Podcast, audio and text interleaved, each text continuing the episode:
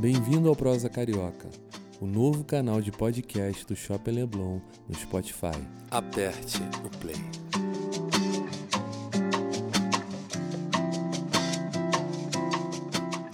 Para ser o primeiro a ouvir os nossos novos episódios, assine ou siga agora o Prosa Carioca na sua plataforma de áudio favorita. Para saber mais novidades sobre o Shopping Leblon, segue a gente no Instagram, arroba Shopping Leblon.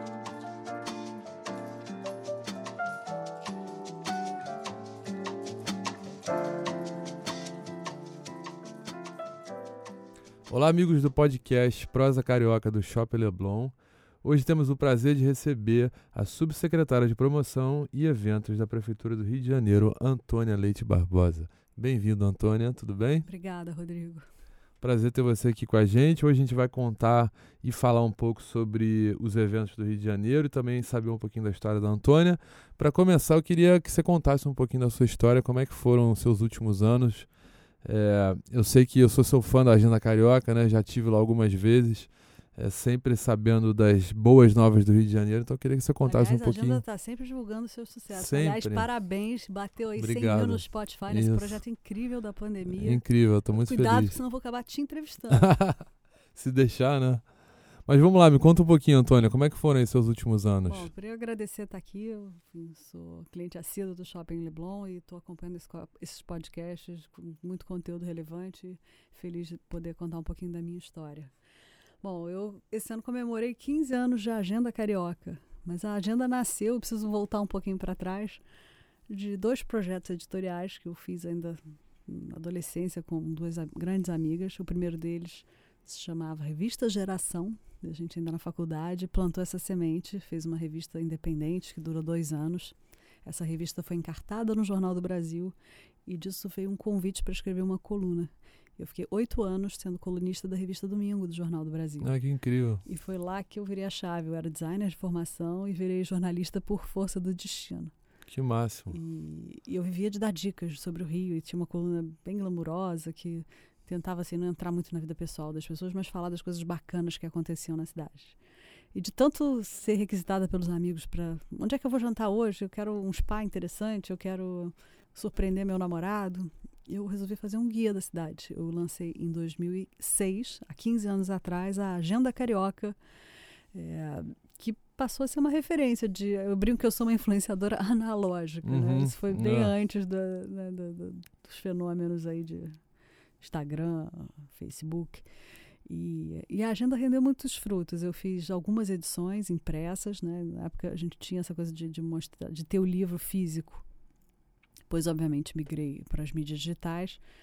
Mas fui transformando esse projeto. Esse projeto, enfim, é um sucesso até hoje. Ele virou um programa de rádio. A grande graça disso tudo é que quando o Luciano Huck me convidou, ele era sócio da Paradiso na época, minha voz era muito ruim, era muito fina. Eu tinha. Eu acho muito boa. eu- bom, eu trabalhei, né? Eu sou ouvinte, ó. Aliás, Jaqueline Priston, minha fono, tem que fazer um agradecimento para ela, mas eu tive que fazer muito fono para conseguir escutar minha própria voz no rádio e não ficar com uma vergonha enorme não querer mudar de estação. É porque escutar nossa voz sempre é ruim, ó. É difícil. Ninguém gosta. E aí a agenda carioca foi rendendo frutos. Eu tive o meu primeiro filho, quis fazer uma agendinha. Eu brinco que era o guia de sobrevivência para os pais descolados. E aí fiz a agenda específica da Lapa, fiz a agenda das Olimpíadas, fiz Casa Carioca com designers de interiores focado é, em tudo para quem vai construir, reformar, decorar. Eu brinco que a agenda carioca tem. Eu brinco que vai virar a agenda coroca. Eu tenho até um pro- Sim. projeto para terceira idade um dia, mas ela vai me acompanhando em vários momentos da minha vida. E virou um programa de rádio que está no ar até hoje na Paradiso FM. Mas já teve em outras rádios antes, né? Já foi da MPB, eu foi, lembro foi bem da da, MPB. da OIFM, que, né, Uhum. que extinta a OIFM. Sempre com esse, com esse conceito de pílulas, de dar dicas Sim. rápidas, né? Que eu acho que as pessoas não têm muito tempo para ler, Não. ouvir, absorver um conteúdo tão longo assim diariamente, então a agenda traz um serviço, um serviço inusitado. serviço, E aí a agenda, enfim, é viva, é orgânica, me faz ter uma curiosidade enorme e, e- e garimpar. Eu sempre fui muito curiosa, que eu acho que é o, a- o ingrediente principal, digamos assim, para fazer o que eu faço há tanto tempo, né? Sem, sem cair na mesmice, sem tendo muito prazer. Eu acho que eu, eu- eu tenho muito entusiasmo com esse projeto e, e realmente acho que ele presta um serviço importante, não só para É. a cidade, mas para dar visibilidade para profissionais e, e conectar né, informação de qualidade. É, incrível. E, e, e tá, tá rolando, tá ativo até hoje, né? Tá, super. A gente tem site, tem Instagram. Convido vocês a seguir o arroba Agenda Carioca e Eu o já arroba sigo, é. Agendinha. Tem uma, aliás, tem uma coisa engraçada. Tem uma comunidade no Facebook que tem hoje mais de 100 mil seguidores. Aliás, um agradecimento aqui para Simone, Alvim, para o Fábio Pignatari, que são meus moderadores. A gente não faz nada sozinho. Como A- faz? né? essa comunidade é, ela é uma espécie de páginas, amara- páginas amarelas ambulantes, onde a gente só faz moderar. Um, qualquer um posta uma pergunta e todos podem responder. E com isso a, a a troca é muito rica. Assim. Você tem indicações de mais variados perfis, regiões da Legal. cidade, desde um brigadeiro até uma, um DJ para uma festa de 15 anos. Então, Incrível. e tem gente que me conhece só disso e não conhece tudo que eu produzi de Sim. Aliás, falando em produzir conteúdo, eu tenho uma pessoa também que eu queria agradecer muito, que é a Alessandra Carneiro, que hoje é editora da Agenda Carioca. Eu saí de cena, já vou te explicar por quê.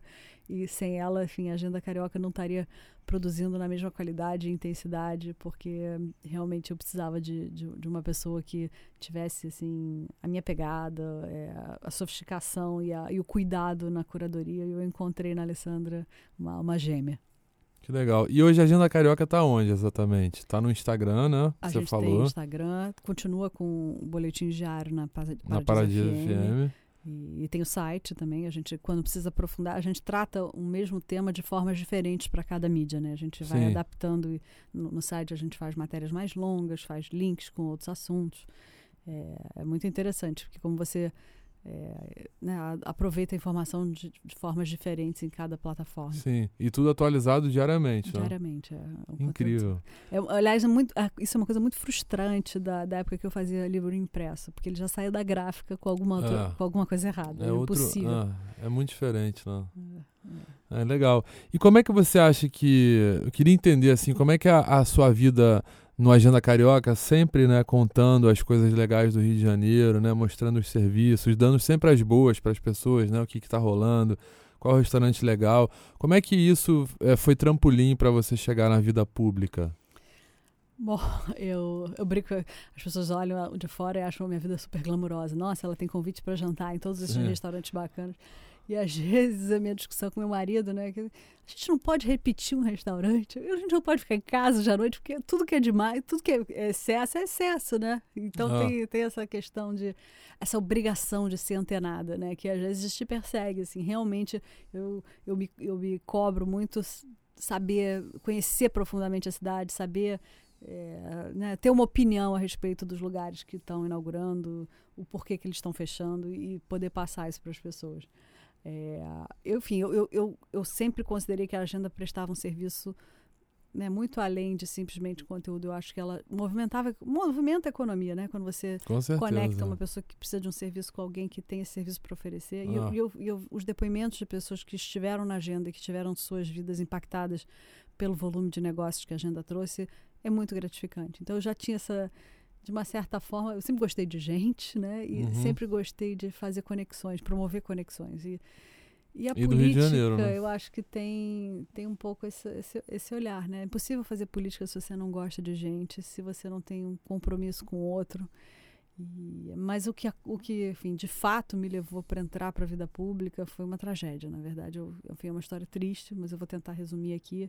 Eu tenho dois filhos hoje, um de 6 e um de 10 anos de idade, e eu levo eles para a escola a pé. E na esquina, por onde eu passo todos os dias, uma criança de dois anos de idade foi atropelada junto com a mãe, né, a- esperando para atravessar a rua, porque um carro bateu e foi projetado para a calçada.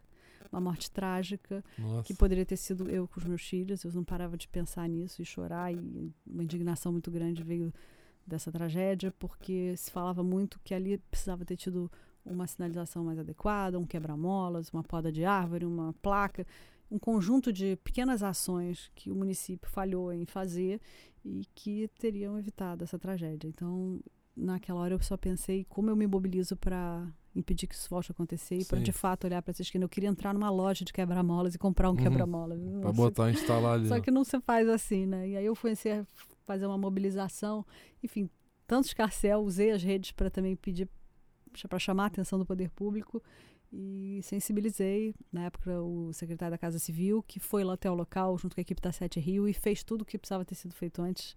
E aquilo, meu Deus, eu consegui isso para essa esquina. É uma vitória meio bittersweet, né? Meio Isso amarga. foi quando? Isso foi em 2018.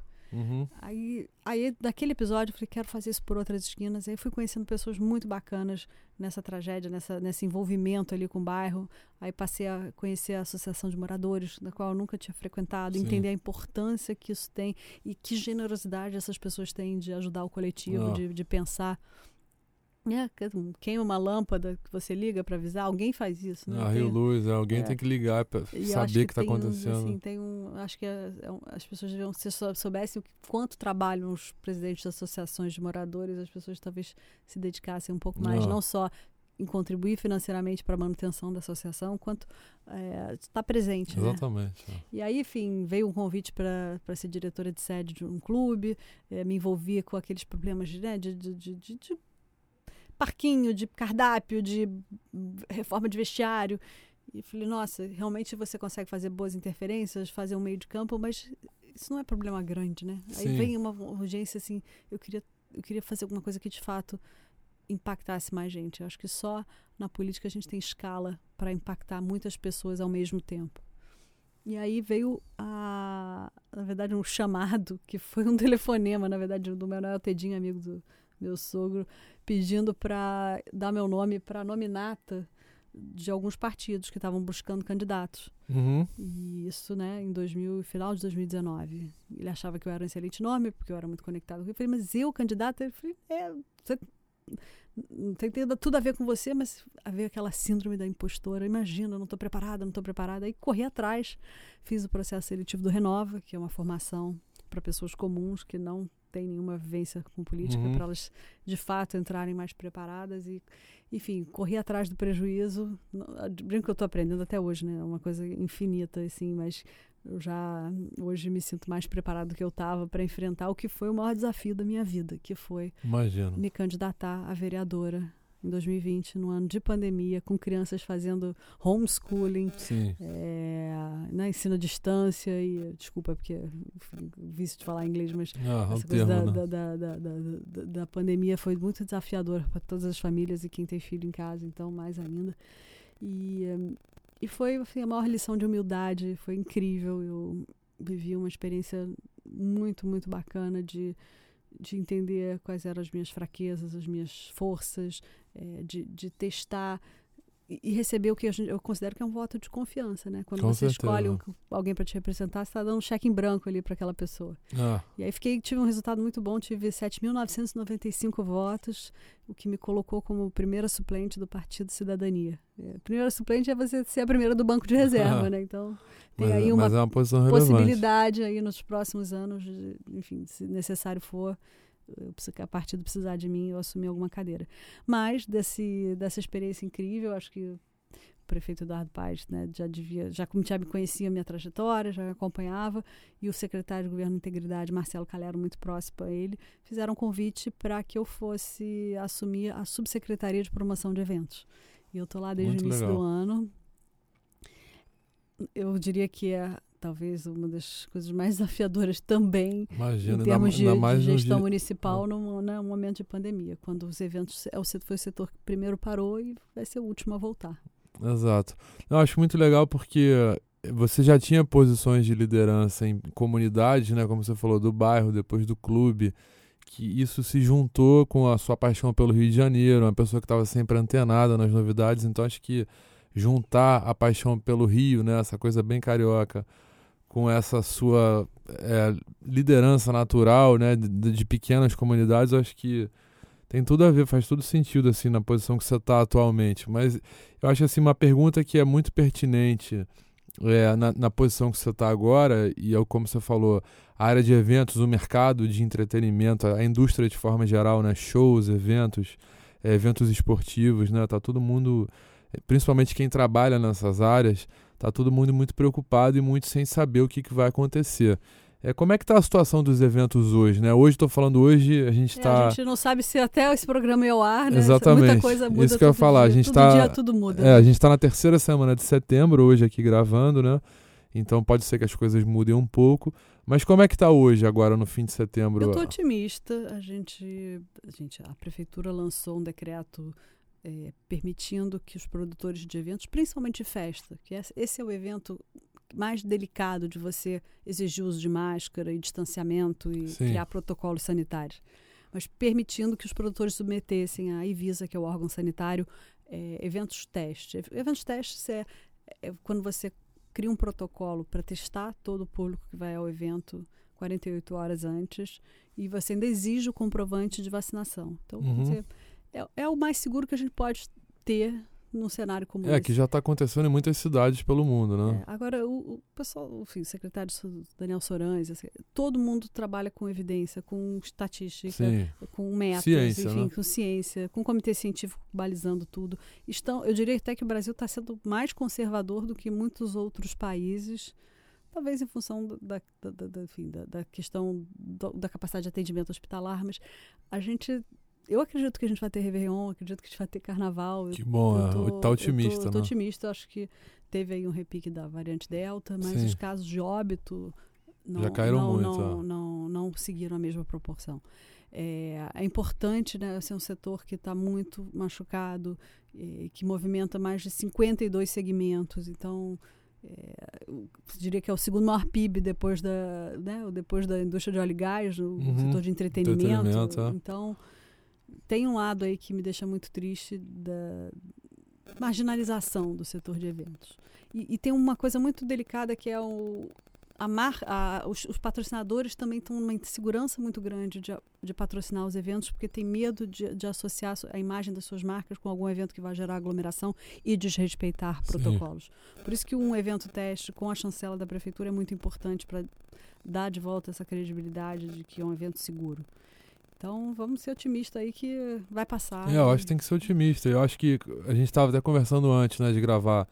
É, a, a, a maior importância de fazer os eventos testes, como você mesmo falou, é que incentiva a testar as pessoas. É né? muito importante. Eu acho que o, o evento teste presta um serviço para a sociedade. Exato. Na hora que ele testa mil, duas mil, cinco mil pessoas e ele detecta casos de infectados, você sabe que é notificação obrigatória, né? Os laboratórios são obrigados a notificar você está tirando das ruas, você está tirando de circulação Exatamente. pessoas que poderiam, enfim, é, sem saber, estar tá infectando outras pessoas. Exatamente. Enquanto isso, a gente lá tem trabalhado muito no processo de licenciamento de eventos, que também pode ser mais simples.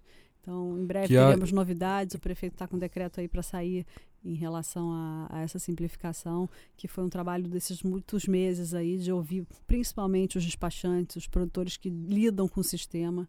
Hoje a prefeitura já é muito informatizada e enfim, pode ser ainda melhor. O que, que é esse licenciamento? Só para a gente explicar para os é ouvintes. Licença, o alvará transitório de eventos. Né? São uma, uma série de documentos são, né, que, são que, que, que, são exigidos para que os eventos possam acontecer. Né? É, os eventos principalmente quando já tem alguma estrutura. Né? Se você vai fazer um evento num lugar que tem um alvará, por exemplo, um hotel que tem um alvará específico. Um alvará é, fixo. É, né? não é necessário, mas às vezes você vai alugar. Você quer fazer um evento em área, em área pública, você tem que ouvir a subprefeitura, Sim. você tem que comunicar a Sete Rio, você tem muitos órgãos envolvidos no processo de licenciamento de um evento. Sim. E a gente está aí com, pô, esse ano é, temos maratona, temos. É, Não, vai ficar super aquecido esse temos mercado. Temos né? Letap, que é uma prova de ciclismo. Aliás, o Rio virou um polo de ciclismo, as pessoas estão loucas para fazer Incrível. prova de ciclismo na cidade. É, que é muito desafiador também, porque envolve uma segurança muito mais complexa do que vocês imaginam. É, enfim, Iron Man, Rock in Rio ano que vem, né, Não, muita coisa. Feira de Óleo e Gás. A gente tem um calendário muito promissor para 2022. É isso que eu ia te perguntar. Como é que você está vendo esse futuro aí, sobretudo dos eventos grandes, né? Como é que isso vai movimentar a economia da nossa cidade? E como é que esses eventos vão acontecer? Ah, qual, eu qual é a espero expectativa? que seja um estouro da boiada. Eu assim, também. Que, que tenha realmente um, um, assim que a gente puder voltar, que de fato a gente tem a primavera de 22, É. né? 100 anos depois, a, primavera de 22 Os é anos verão, dourados Os anos dourados, eu, te, É. tô, tô esperando Que eu acho que também isso. tem uma, uma demanda reprimida, obviamente, do público, né? Que tá louco para voltar a frequentar os eventos, né? Se divertir e curtir. Mas eu acho que também é um, é um ponto importante para a economia do Rio de Janeiro, né? E o uma produtor cidade... de evento consegue botar de pé rápido um evento, É. né? Quando, coisa que você vai trazer uma indústria, uma fábrica de fora, vai levar dois anos para construir a Exato, planta. pra- ó. O evento, se você tiver o sinal verde, eles fazem milagre. Então, Ah, bom, temos, espero que a árvore de Natal esse fim de ano, né, que, que traz umas É. acho que traz umas mensagens de traz esperança, de esperança, otimismo. Exatamente. Tô, muito feliz. E Antônia, pra gente fechar, assim, como é que é ser mulher nesse meio todo, assim, você que tem dois filhos, né, que tem uma família, que cuida da agenda carioca, que agora tá na vida política, como é que é equilibrar tudo isso e, e manter isso tudo funcionando em pé? Como é, que- como é que é o seu Você- tempo? Você tocou num ponto muito sensível para mim. Aliás, eu esqueci de comentar que eu tenho também um coletivo feminino chamado Matildes, que eu creio que já reúne mais de 700 mulheres. A gente troca Que informação. demais. E essa pauta das, pelas mulheres na política, ela fala muito ao meu coração. Assim. Sim, É muito desafiador, é muito opressor, às vezes, entrar numa sala onde quase 90% das pessoas são, são é um, homens. um ambiente... Existe um man-rupting, mansplaining. Existe sim, eu já vivenciei isso. Sim, Às vezes não é nem co- consciente, assim, eu acho que fazem sem estruturado, perceber, né? é um machismo estrutural. Mas eu acho que a gestão do prefeito do Paz está tentando contemplar isso, né? Tem a Joyce Trindade lá, secretária da Mulher, fazendo um trabalho incrível. Agora a gente tem que equili- equilibrar muito os pratinhos, né? É isso. Tenho que se preocupar com o dever de É, casa, são com o uniforme, com a coisas, comida é. da. A gente.